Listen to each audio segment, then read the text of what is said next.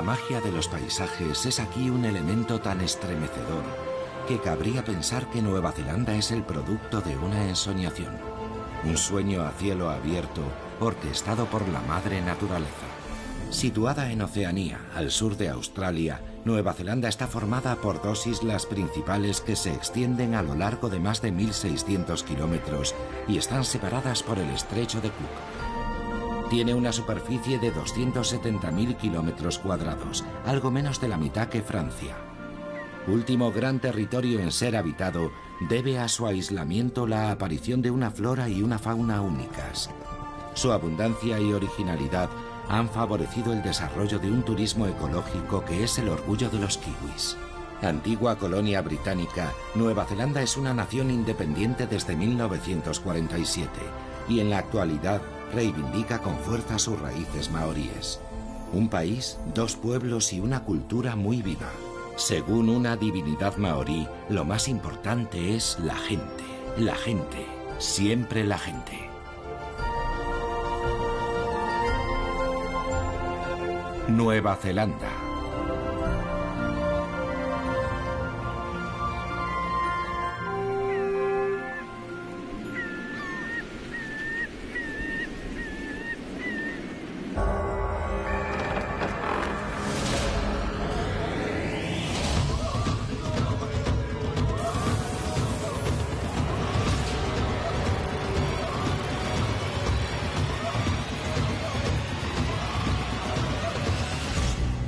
Abel Tasman descubrió Nueva Zelanda en 1642. Ningún otro europeo vuelve a visitar las islas hasta la llegada de James Cook en 1769. Con el objetivo de colonizar aquellas tierras, Cook cartografía todo al detalle. Realiza dos viajes más y crea lazos de amistad con los maoríes, presentándolos ante sus superiores como los dueños naturales de esas tierras.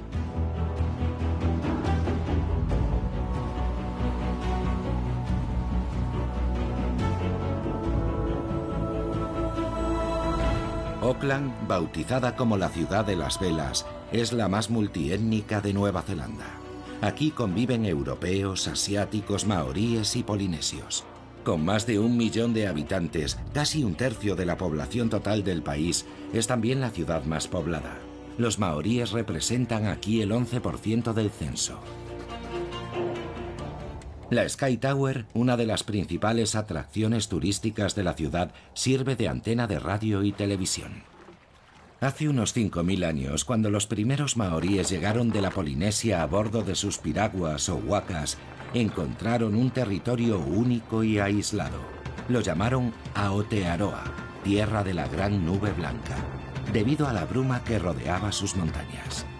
La mayor parte de las tribus dicen descender de aquellos navegantes que llegaron aquí con sus huacas. Oturoa Barclay Kerr es profesor de estudios maoríes en la Universidad de Waikato. Apasionado por la historia de su pueblo y por la vela, navega por el Pacífico desde hace 35 años. Para este hombre espiritual, el waka representa la vida misma.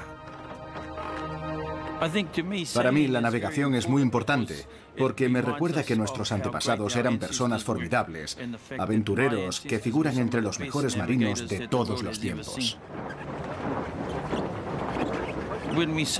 Cuando navegamos de un lugar a otro, es un poco como si viviésemos sobre una isla muy pequeña. Y en esta isla debemos prestar atención a nuestros recursos. Debemos ocuparnos de la comida y del agua. Y si compramos alimentos, tenemos que gestionar los desechos con responsabilidad y cuidar bien de nuestra isla, que es la embarcación. Si hacemos eso y si nos comportamos igual cuando estamos en tierra firme, podremos proteger el planeta y conseguir que nuestro desarrollo sea sostenible.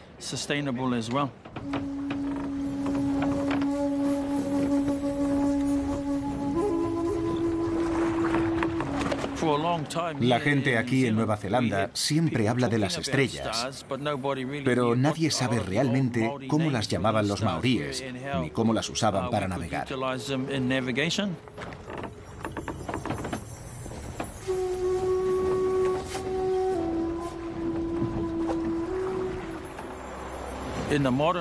Creo que la gente ha olvidado que hay muchas cosas, muchos mensajes que nos conectan con la naturaleza. Y a veces, cuando uno se toma el tiempo de observar a nuestro alrededor y de escuchar las olas o el sonido del viento, se da cuenta de que la naturaleza nos habla, nos avisa. Y si uno sabe ver y escuchar esas cosas, es posible descifrar su mensaje y saber qué hay que hacer para no correr riesgos y actuar con sensatez.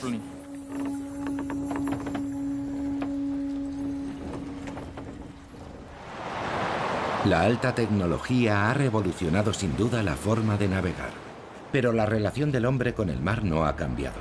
El equipo nacional de vela se prepara para la próxima Copa América.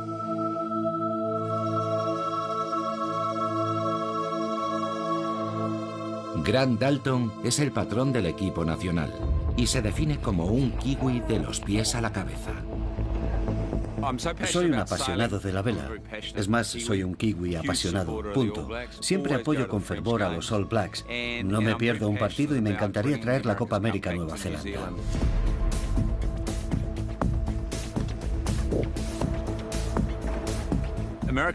La Copa América en este país es lo máximo.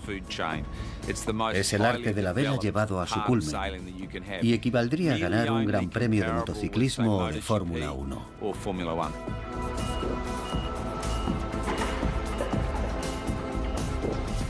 Nos preparamos como lo haría cualquier equipo profesional ante un evento deportivo importante.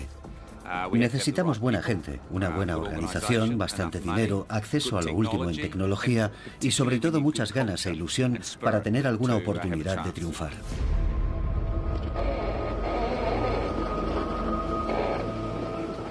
La actitud y el estado de ánimo del equipo son un ejemplo del espíritu neozelandés. Nos encanta el trabajo bien hecho, amamos a nuestro país, no nos damos por vencidos, nos concentramos en nuestro objetivo y buscamos la perfección. Todo eso forma parte de nuestra cultura. En la mayoría de los países la vela es un deporte de ricos, pero no aquí. Y es así porque aquí es imposible recorrer más de 25 kilómetros sin topar con el mar. Dos de cada tres familias tienen acceso a un barco o poseen uno. Todos hemos crecido cerca del agua. Así que la vela es un deporte muy popular.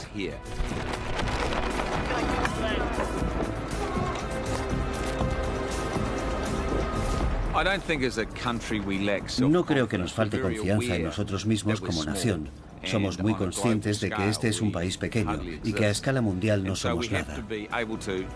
Por eso tenemos que encontrar una forma diferente de expresarnos y el deporte es un buen modo de hacerlo.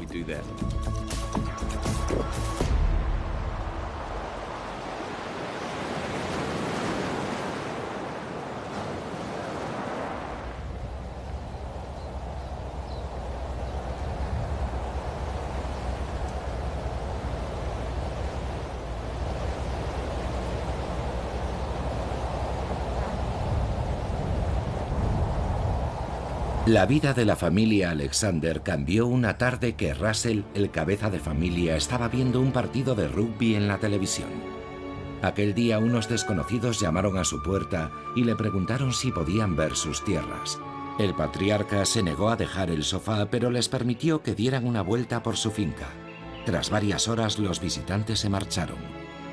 Russell no sabía que formaban parte del equipo de localización del Señor de los Anillos y que estaban buscando lugares donde ambientar la trilogía que iba a dirigir el neozelandés Peter Jackson.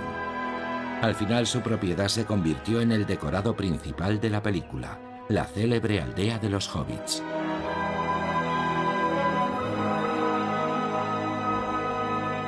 Russell Alexander se asoció con Peter Jackson en la aventura del Hobbitón que se ha convertido en la atracción turística más visitada de Nueva Zelanda.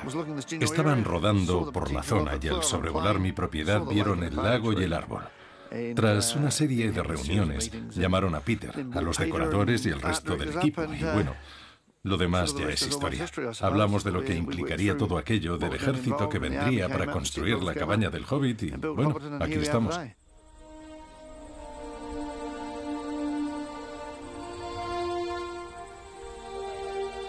Plantaron muchos árboles y arbustos, todo eso que ven. Solo Dios sabe cuántos. Y gracias a eso y sobre todo a los árboles frutales, regresaron los insectos y los pájaros. No sé cómo hacen para que no haya plagas, pero el caso es que todo está muy verde y frondoso.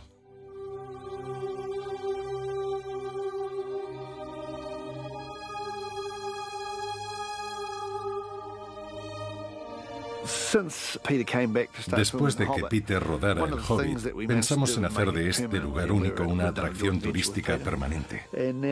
Las películas han hecho muy popular la región y son muchos los visitantes que vienen todos los años. Más de 100.000 personas el año pasado.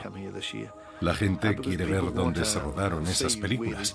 y nosotros les explicamos cómo se construyó la aldea y qué cambios se hicieron para realizar producciones de tanta envergadura. Así ellos aprecian mejor lo que se ha conseguido. y luego siempre pueden saciar la sed en el pub local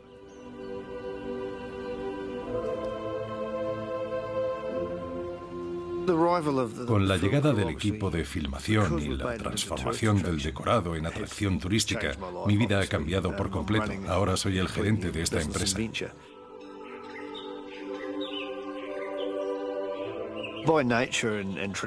Provengo de una familia de ganaderos. Mi abuelo criaba ovejas y mi padre también. Vivimos en una explotación de 500 hectáreas dedicada a la cría de ovejas y vacas. Eso es lo que hacemos aquí. Esa sigue siendo nuestra actividad principal, aunque en medio de todo se encuentre la aldea Hobbit. Hemos querido conservar la explotación para las generaciones futuras.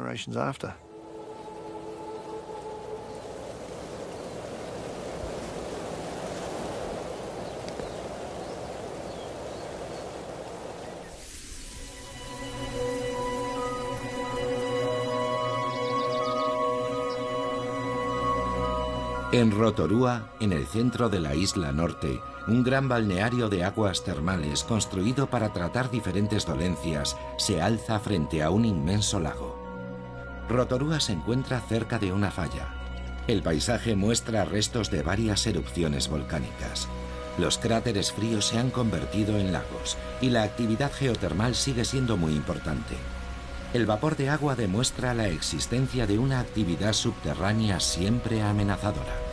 La acción del vapor y los gases ácidos dan como resultado este barro burbujeante, donde se descomponen minerales para formar una arcilla llamada caolín.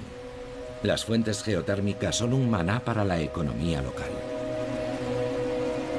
Te Puya, el Instituto de Arte y Artesanía Maorí, fue creado en 1963 con el fin de promover el arte tradicional.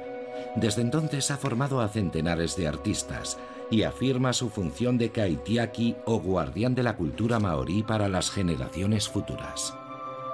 James Ricard es maestro y estudia el arte de sus ancestros. Enseña escultura en Tepuya. Contemplar una estatua es como leer un libro o observar una casa. El tejado constituye una parte y el suelo la otra, y todo lo que hay entre los dos es la historia de ese edificio. Yo diría que las esculturas y los grabados son una forma de escritura y no un modo de expresión artística. Por su estructura o por su aspecto, la escultura es importante para la conservación de la cultura, porque permite materializar las antiguas tradiciones. Cada tribu tiene su propia visión del universo y su forma de describirse a sí misma. Eso es lo que intentamos enseñar.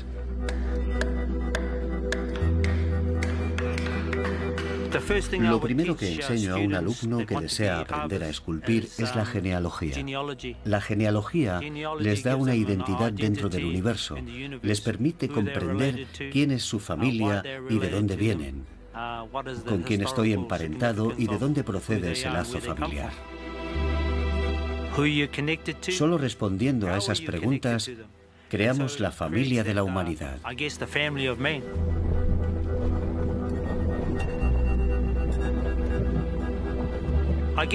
Creo que la informatización de nuestras sociedades nos hace perder el contacto con el mundo real, sobre todo entre los más jóvenes. Los SMS y todas esas cosas, eso cambia a la gente. No solo aquí, sino en todo el mundo. Ya no quedan para charlar en alguna cafetería, ahora se envían mensajes.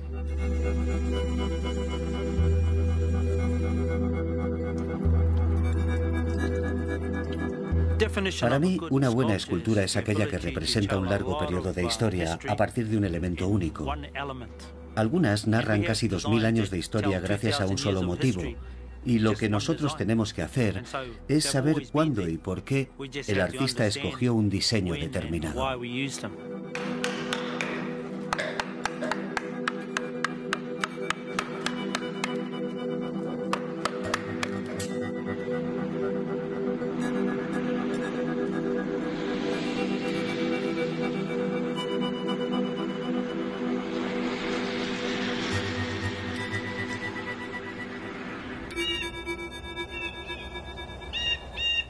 La naturaleza es el tema eterno de la cultura maorí.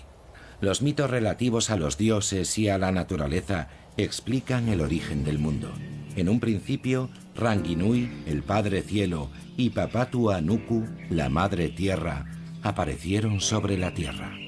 Tuvieron muchos hijos que vivían unidos, abrazados por sus padres, pero cansados por la oscuridad perpetua decidieron separarse. Uno tras otro lo intentaron en vano. Hasta que Tanemahuta, el dios de los bosques, comenzó a empujar el cielo con los pies y la tierra con los hombros. La luz inundó entonces el mundo e iluminó a sus criaturas. Estos parajes ocultan otros tesoros muy apreciados por los maoríes. El chef Chal Royal lleva prendido en la camisa un tiki, que representa al primer hombre de la creación. Para preparar un plato maorí necesitamos ingredientes tradicionales maoríes, alimentos antiguos que después ponemos al día.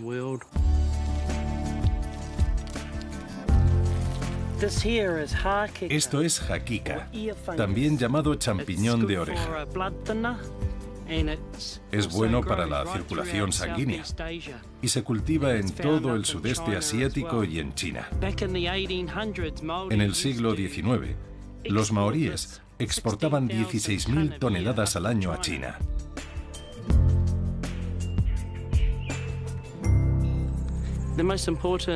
Para un jefe de cocina maorí como yo, el ingrediente más importante que uno debe buscar en la naturaleza es el helecho. Nueva Zelanda cuenta con la mayor variedad de helechos del mundo. Hay más de 312 variedades diferentes, pero solo 7 son comestibles. Y aquellas que no lo son pueden tener aplicaciones terapéuticas. Nuestras leyendas del pasado están asociadas a la historia a través de la escultura y los tatuajes, pero también a través de la comida.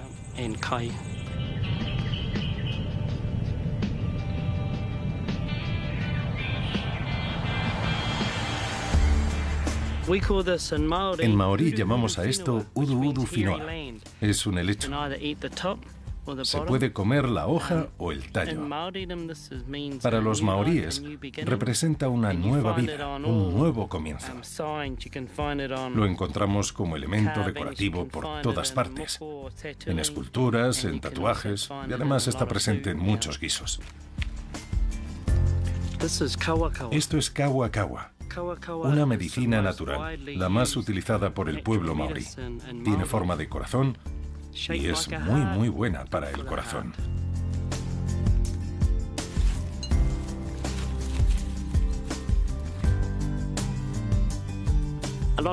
Mucha gente piensa que la comida viene de los supermercados y olvidan la relación que los une con la madre naturaleza y el medio ambiente.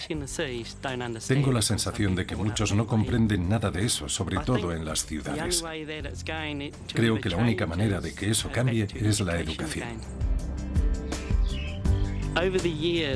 Yo he aprendido mucho en los últimos años al estar en contacto con la naturaleza todos los días. Me encanta ir al bosque porque me permite observar cómo se transforma la naturaleza con las estaciones. Cuando me doy cuenta de algún cambio, lo apunto.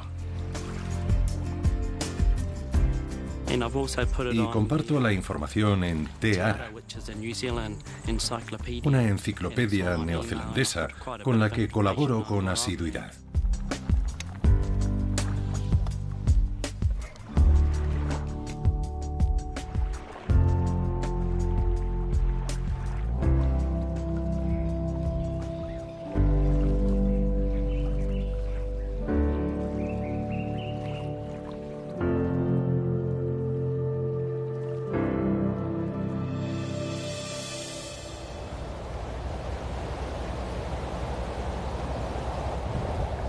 En la meseta central, al norte de Taupo, las aguas del río Waikato caen por la cascada Huka Falls a un ritmo de 200.000 litros por segundo.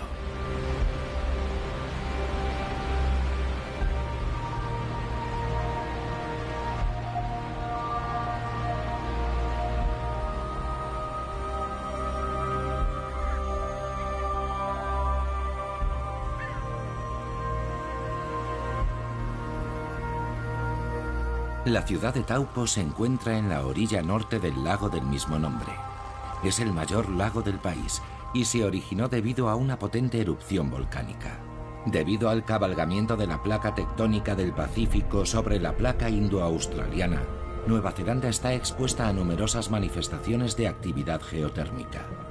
Esta zona jalonada de cráteres pertenece a Guaraikei, el campo geotermal más extenso del país. Aquí la corteza terrestre es más delgada y no puede contener la presión ejercida por el calor. La tierra se resquebraja y deja escapar fumarolas y géiseres.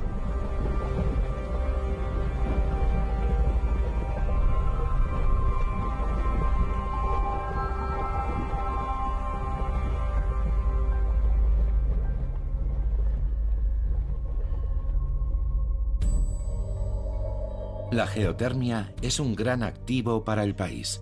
En 1958 se inició la explotación de estos fenómenos naturales para la producción de energía eléctrica.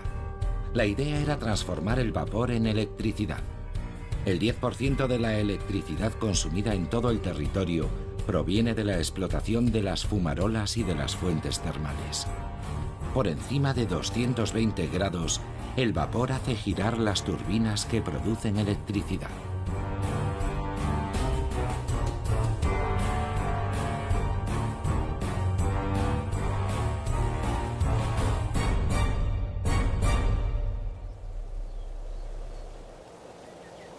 Nicolas Fournier es vulcanólogo e ingeniero geodésico. Forma parte del equipo del Centro de Investigación GNS, un instituto de ciencias de la Tierra encargado de la supervisión de los volcanes neozelandeses.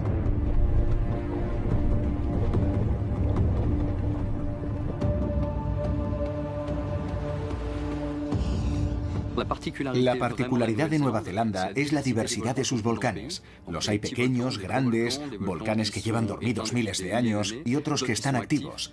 Ahí reside la riqueza de Nueva Zelanda con respecto a otros lugares.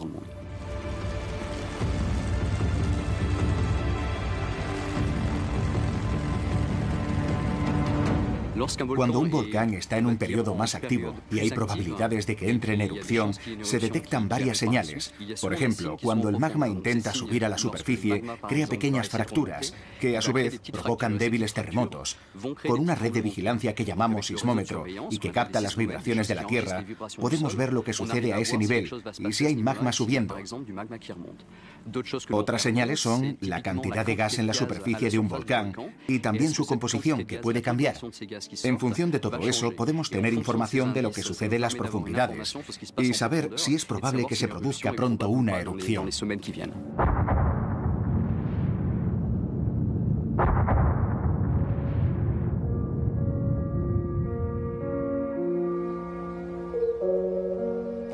Nueva Zelanda está compuesta por dos islas principales, la isla norte, donde hay muchos volcanes, y la isla sur, surcada por una cordillera llamada los Alpes neozelandeses, que se creó de una forma similar a los Alpes franceses.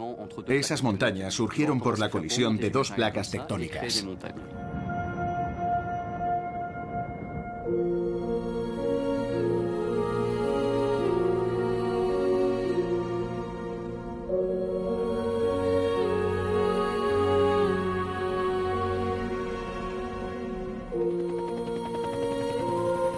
El trabajo de un vulcanólogo en la supervisión y vigilancia de un volcán también incluye avisar de un posible peligro.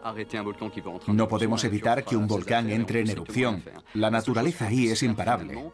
Pero sí podemos prever la erupción y avisar a las autoridades. Si pensamos que va a ocurrir algo, lo sensato es evacuar a la gente o situar un perímetro alrededor para evitar que haya heridos.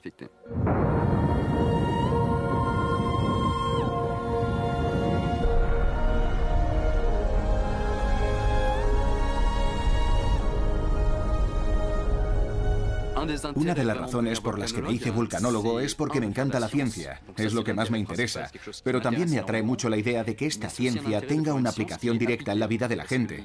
Por ejemplo, podemos saber si las zonas cercanas a un volcán se pueden habitar y en caso de que haya actividad volcánica, avisar para que la gente se marche a tiempo y que no haya heridos.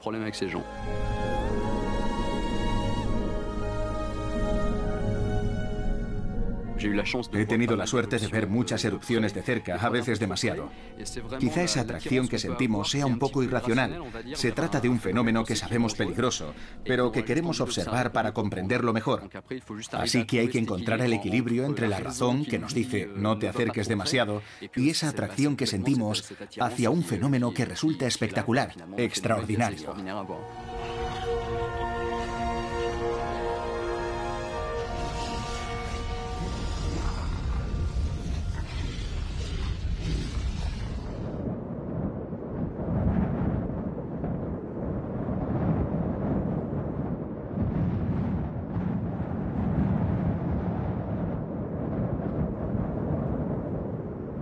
Aislada del resto del mundo durante 80 millones de años, Nueva Zelanda alberga una vegetación única en el mundo. Bosques primigenios que el país conserva con orgullo. Nueva Zelanda exporta el producto de su pesca, de la explotación de sus bosques y de su horticultura. Su economía se basa principalmente en el sector terciario, especialmente el turismo, sin embargo, el sector primario, la agricultura y la ganadería desempeña un papel muy importante y representa el grueso de las exportaciones.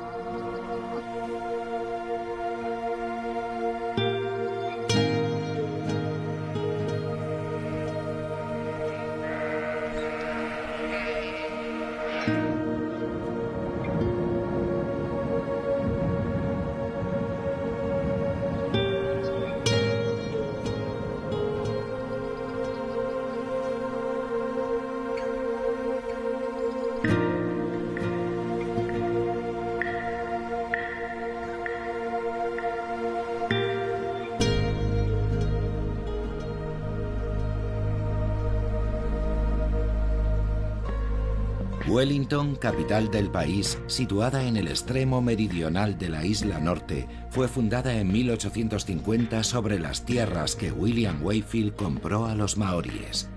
Fue creciendo poco a poco y ganó espacio al mar gracias en parte a varios seísmos, que levantaron grandes extensiones de terreno. Sus numerosos festivales, conciertos y exposiciones hacen de esta ciudad un remanso de paz. Wellington también es el hogar de una industria cinematográfica floreciente, conocida sobre todo gracias al director de El Señor de los Anillos. Las películas King Kong, Avatar, Las aventuras de Tintín, Distrito 9 y muchas otras tienen una cosa en común. Todas se rodaron con la colaboración de los estudios Weta. Los efectos especiales que aquí se realizan gozan del favor de grandes cineastas, que recurren a ellos para sus proyectos. Aquí los trabajadores son escultores, artistas plásticos, diseñadores, dibujantes.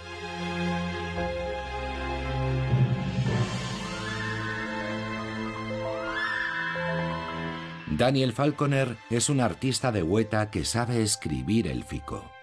Cuando se enteró de que Peter Jackson iba a adaptar al cine la novela de Tolkien, le envió su currículum.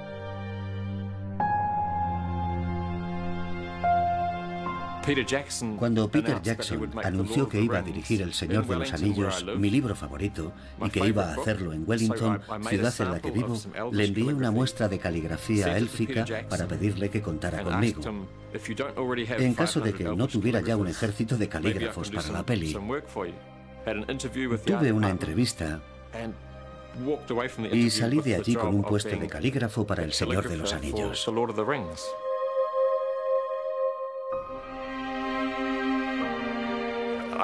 Pensé que los productores, con todo lo que tendrían entre manos, se habían olvidado de reclutar a alguien que pudiera escribir en la lengua de los elfos.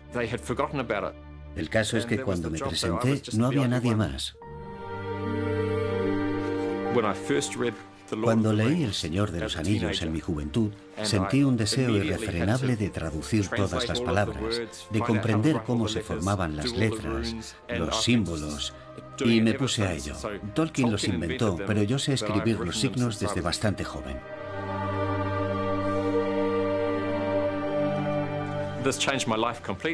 Aquello me cambió la vida por completo, porque pude dejar mi trabajo en banca para convertirme en artista a tiempo completo. Así es como saco adelante a mi familia y es maravilloso. En las afueras, a unos 10 minutos de Wellington, hay un lugar llamado Sealandia. Este valle de 225 hectáreas representa perfectamente cómo era el espacio natural de las islas antes de que llegara el ser humano. Sealandia se parece a los valles que abundaban hace mil años. En términos de biodiversidad, este santuario es el más rico del país. Aquí se han observado más de 40 especies de pájaros, de las que más de 20 son endémicas de la zona. Matupouth sigue de cerca los principales proyectos de rehabilitación y sus respectivas estrategias.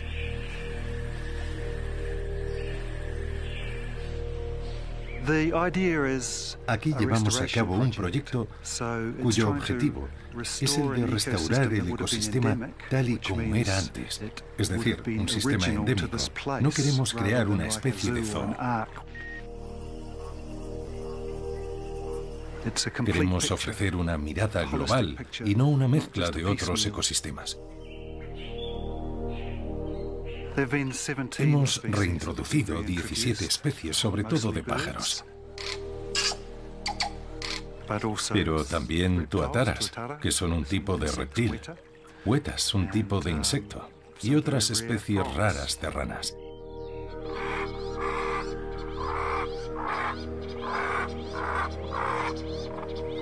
Una de las especies que más me gusta de todas las que hemos reintroducido es el hueta gigante, un invertebrado grande y magnífico, un insecto enorme.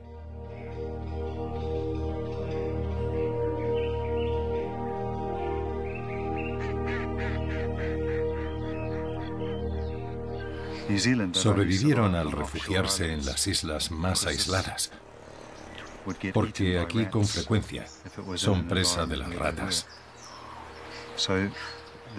Los huetas que hemos reintroducido en Sealandia vienen de las islas. Y se han adaptado bastante bien, se reproducen rápidamente.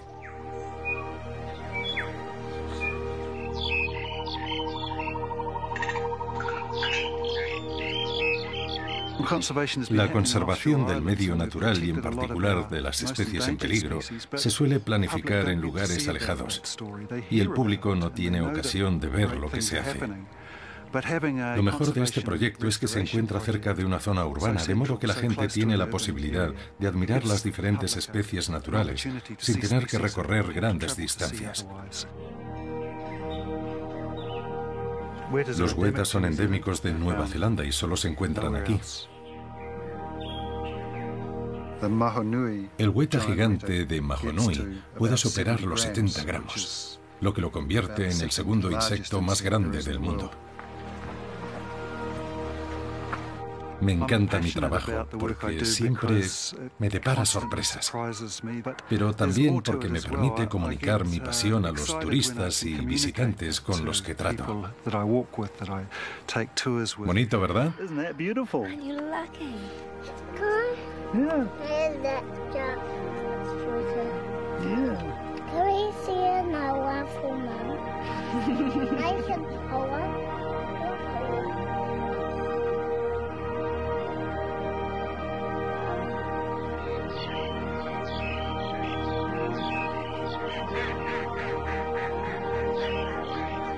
Vivir en perfecta armonía con el medio ambiente. Ese es el ideal maorí Una historia de amor sirve para contarnos el origen del arte ancestral del tatuaje. Según la mitología maorí, el tatuaje nace a raíz de la relación amorosa que surge entre un joven y una princesa del mundo de las tinieblas. Después de muchas peripecias, la pareja consigue volver al mundo de los humanos y trae consigo el arte del moco, el tatuaje facial. Para los maoríes el rostro es sagrado. Steven Maddock es un tatuador muy reconocido entre sus colegas. El moco es como los escudos de armas que hablan de la historia de una familia, de su origen y de sus alianzas. Un lado representa a la madre y el otro al padre. El moco tradicional te permite descifrar multitud de signos. El tatuaje maorí está reservado a los maoríes y no se hace a los turistas, sobre todo si es en la cara.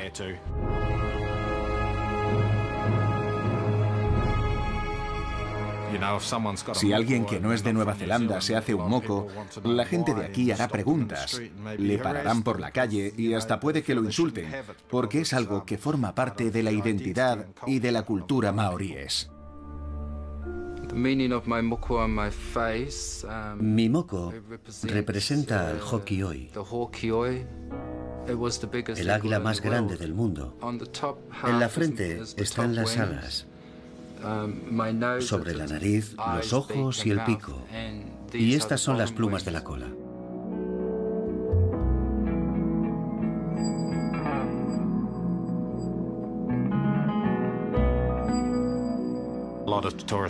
Para los turistas hacemos otro tipo de tatuajes, también con motivos maoríes.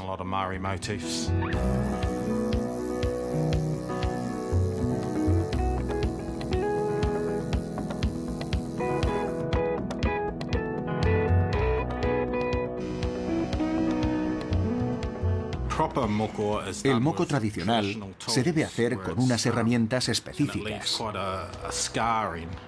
que dejan marcas mucho más profundas que las que deja el tatuaje moderno, en el que se usan máquinas con las que se consigue una mayor precisión y una mejor cicatrización.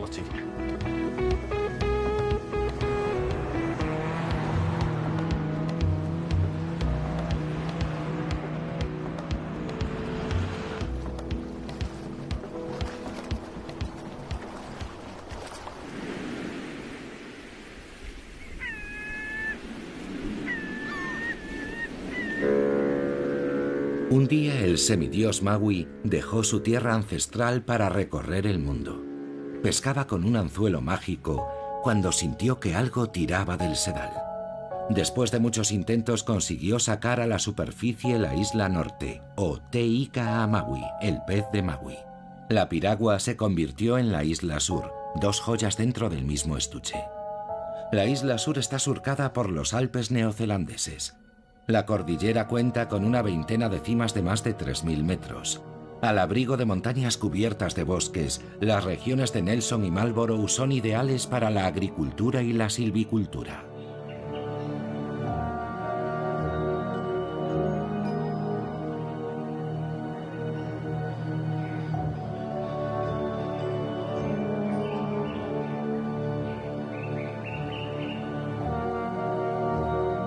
Las tierras del Valle de Guairau, protegidas de los elementos pero expuestas al sol, están dedicadas al cultivo de la vid. La producción comenzó en los años 70 y en la actualidad Marlborough es la región vitícola más importante de Nueva Zelanda, con unos vinos blancos conocidos en todo el mundo.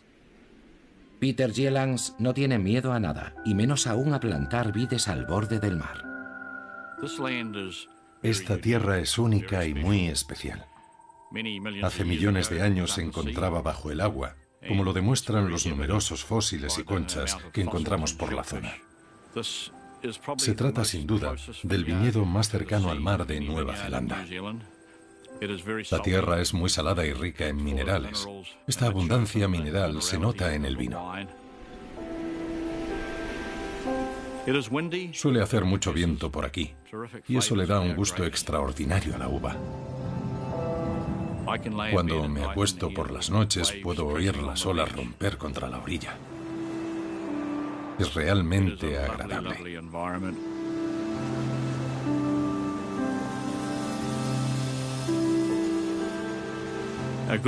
Un buen vino depende sobre todo del abono. Nosotros recuperamos la madera sobrante de aserraderos cercanos, las algas que arroja el mar cerca del viñedo y las limas que crecen en las colinas.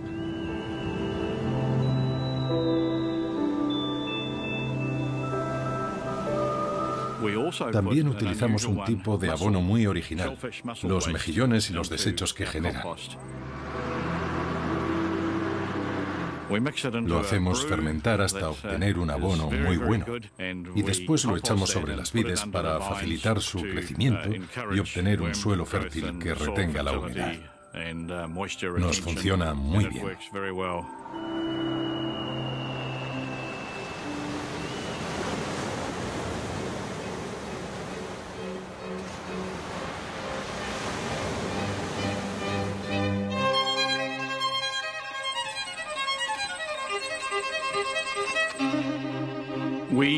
También les ponemos música a las vides en ciertas zonas del viñedo y creo que tiene un efecto beneficioso.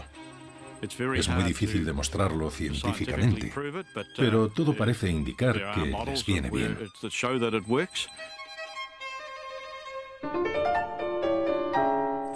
Poner música a las vides no tiene ningún inconveniente. Son todo ventajas. Y tengo la prueba de que funciona, aunque le parezca gracioso. Nos hemos dado cuenta de que las gallinas que criamos con música ponen huevos más grandes que las que criamos sin música. Eso significa que algún efecto tiene.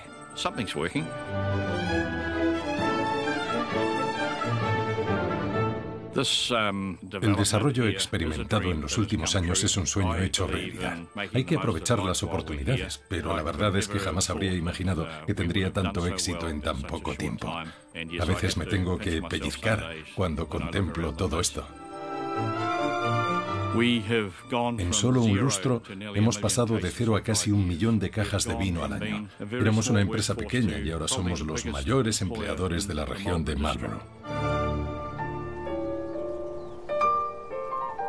No emitimos ni una sola partícula de carbono a la atmósfera. Y en eso también hemos sido pioneros. El negocio va fenomenal y no parece que eso vaya a cambiar de momento.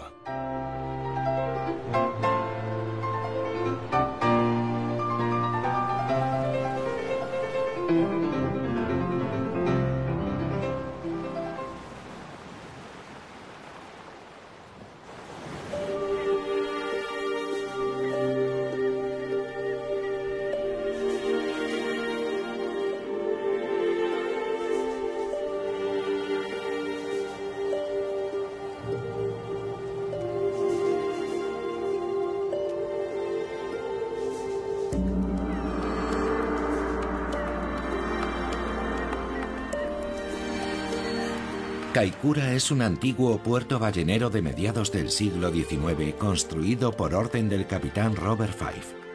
En aquella época toda la industria estaba centrada alrededor de la pesca de cetáceos, tanto es así que su población cayó drásticamente. Ironías del destino, en la actualidad Kaikoura es la capital de la observación de ballenas y el ecoturismo es la principal fuente de ingresos de la ciudad.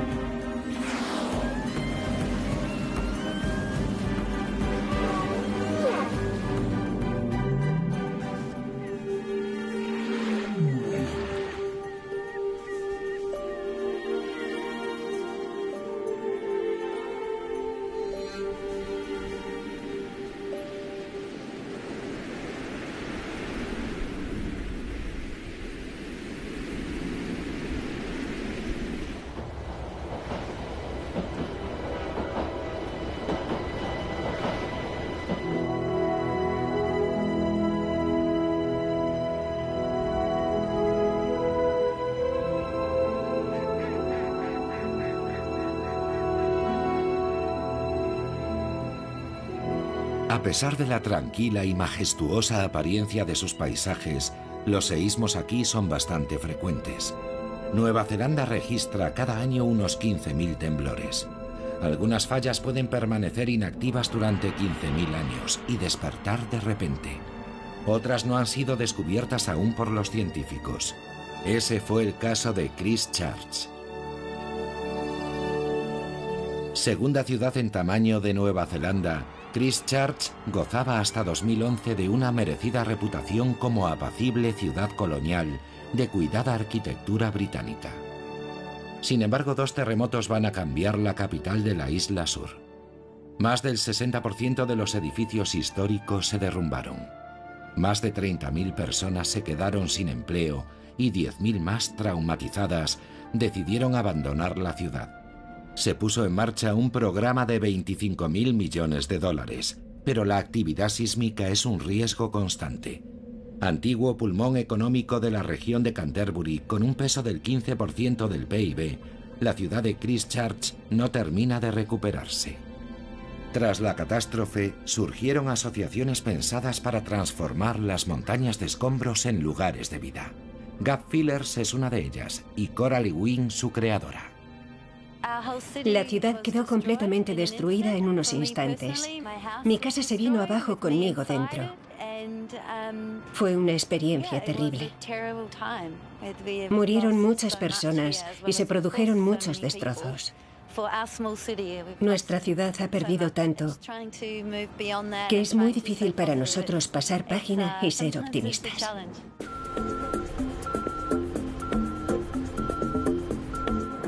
El proyecto Gap Fillers despegó justo después del primer temblor de tierra, cuando me quedé sin trabajo.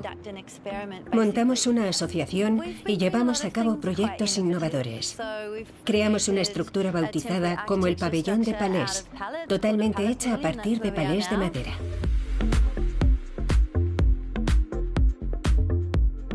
También creamos un cine que produce su propia electricidad gracias a varias bicicletas. Pero realizamos muchos otros proyectos artísticos. Lo realmente innovador es que nos apropiamos de los solares donde antes había casas y los transformamos en espacios artísticos temporales implicando a las personas que vivían allí. Estas actividades nos ayudan a crear una nueva identidad. Christchurch es un lugar interesante, porque pocas ciudades del mundo se han enfrentado a las transformaciones que provoca un terremoto tan fuerte.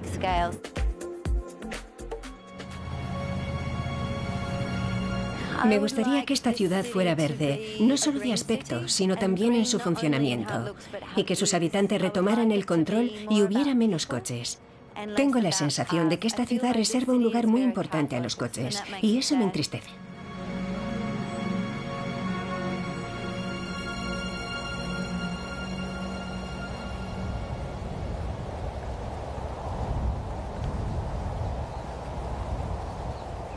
Cerca de la ciudad de Christchurch, los pastos y las tierras de labranza no parecen haber sufrido por los seísmos. Con el transcurso de los años, la cría de ganado y el pastoreo tradicionales se han visto abandonados por sistemas innovadores de mayor productividad. Nueva Zelanda produce el 1,5% de la producción mundial de leche, pero representa el 25% de las exportaciones mundiales de productos lácteos. Un 40% tienen como destino la Unión Europea. De la producción total se exporta un 90% a más de 120 países de todo el mundo. La exportación de lana, de carne de ternera y de cordero es una prioridad y la agricultura vive un periodo de éxito impresionante. El aprovechamiento de los ríos para la producción de energía ha dañado los ecosistemas fluviales. Dirbar dirige un programa de reintroducción del salmón. Todo el mundo se pelea por el agua. El sector agrícola, de la pesca, claro, y también la industria del ocio. Todo el mundo quiere su porción. Pero no tenemos muchas reservas. Así que debemos encontrar el equilibrio para satisfacer a todos. Es importante tener este tipo de viveros porque nos hemos dado cuenta después de 12 años de que la población de peces disminuía. Las eclosionadoras son un modo de garantizar la protección de las especies salvajes. El caso es que sin estas instalaciones y sin los peces que soltamos en los ríos, la industria de la pesca no sobreviviría.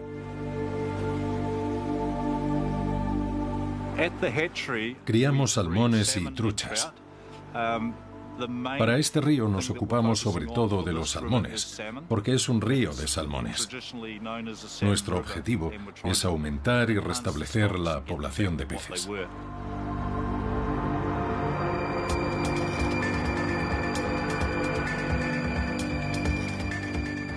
Soy un gran aficionado a la pesca desde que era joven.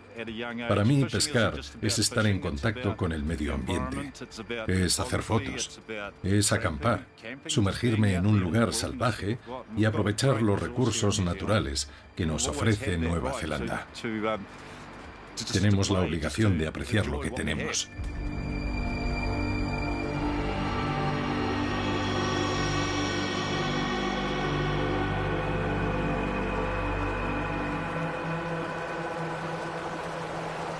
Los maoríes creen que todo procede de los dioses y que todas las cosas se encarnan en unas pocas montañas, lagos y ríos. Tras un largo litigio y a petición de la comunidad maorí local, un río neozelandés tiene desde hace unos meses personalidad jurídica. El Wanganui es un ser vivo. Un hito histórico en un país famoso por su turismo ecológico y cuya economía depende en parte de la actividad turística. La búsqueda de soluciones siempre respetuosas con el medio ambiente, como la explotación de la energía eólica, crecerá aún más en los años venideros. Sin duda, los dioses maoríes han sido escuchados.